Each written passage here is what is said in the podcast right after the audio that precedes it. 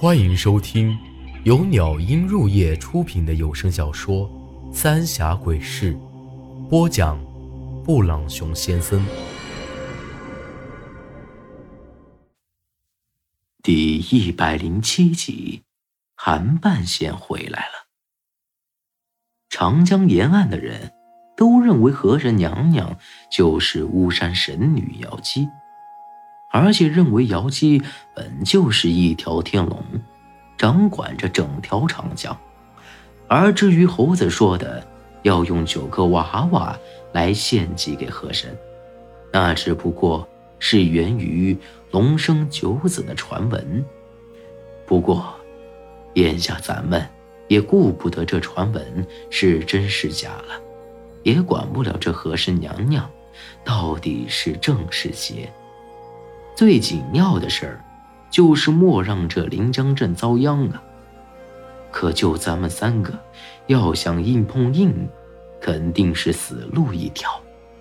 更别说我和猴子，压根儿也帮不上太大的忙，还是得靠苏丹臣一人扛着。所以最保险的法子，就是将这临江镇的乡亲全都给发动起来，人多力量大。兴许还能保住一些性命。回到镇子里，我们仨就分头去动员了，挨家挨户的通知这里的乡亲。本来之前就出了青石关女尸那一档子事儿，加上先前韩半仙变成了水猴子害人命，大家伙儿心里都搞得七上八下的。现在听咱们一说河神续命的事儿，不管有没有娃的人家，都满口答应了下来。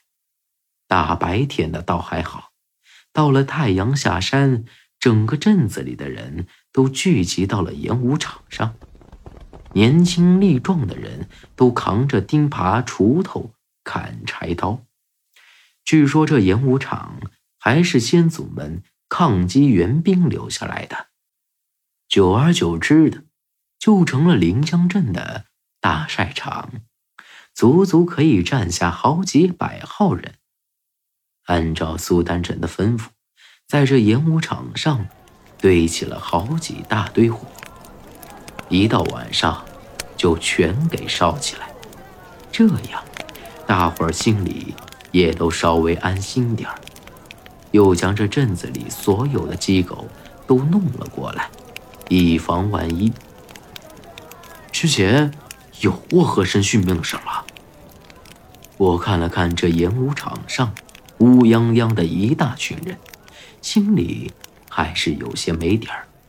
而且我打小也在这长江上游游荡，一些关于长江上的传闻，倒也晓得不少，可唯独没听说过这河神续命的说道。苏丹臣看了看四周的人，皱了皱眉头，神色有些复杂。猴子这会儿扯了我一把，低声说道：“咱们这的人都听说过河神续命的事儿。老早以前，咱们这临漳镇啊，就有人续命成功了。啊，人是哪个呀？这越说。”我是越糊涂了。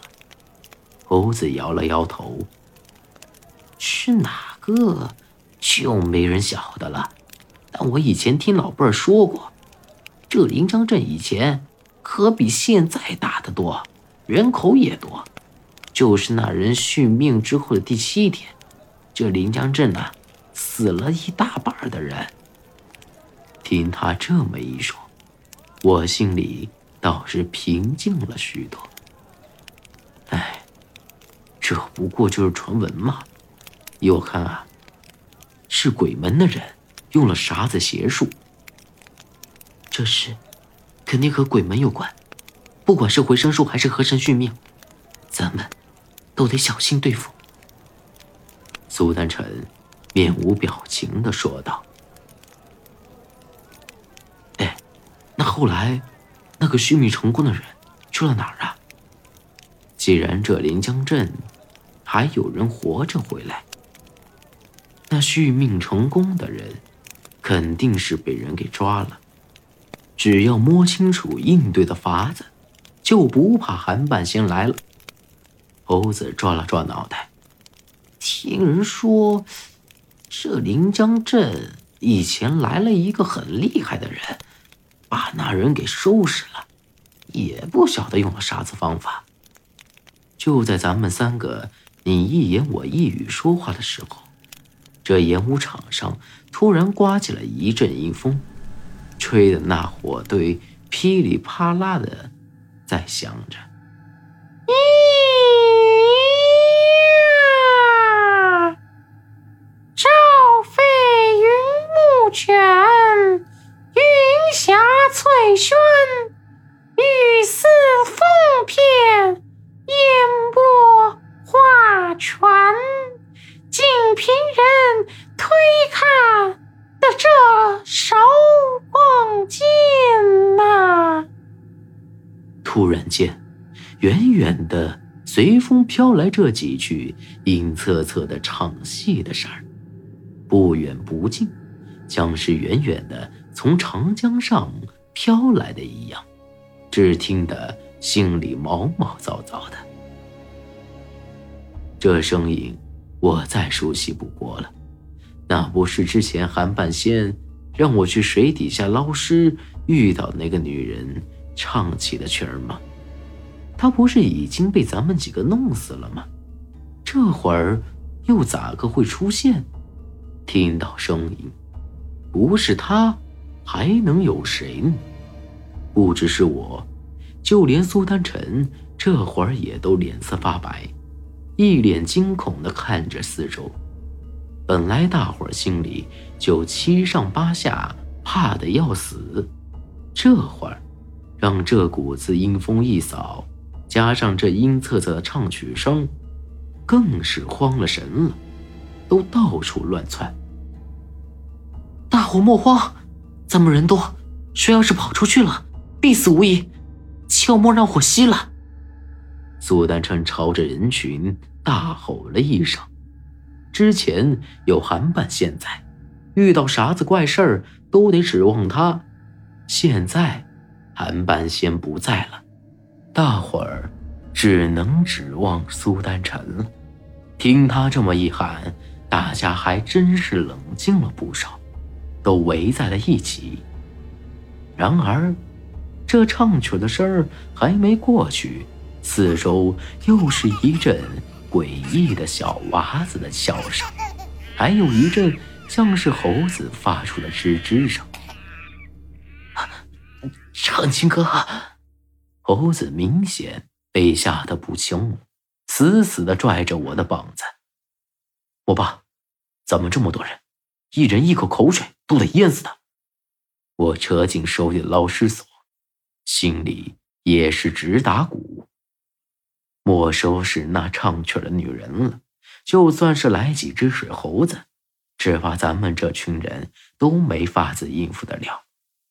说来也怪，慢慢的，这股子阴风变弱了许多，那唱曲的声音也慢慢消失不见了，四周逐渐恢复了之前的平静。看起来暂时是没事了，不过。我心里却一点儿也都轻松不下来。这才头一夜，就遇到了这种怪事儿，往后的几天，指不定还会出现啥子诡异的事儿呢。大伙儿这下也变得更紧张了，一个个都不敢出声儿。真的是和珅续命，爷爷来给和珅娘娘找祭品了。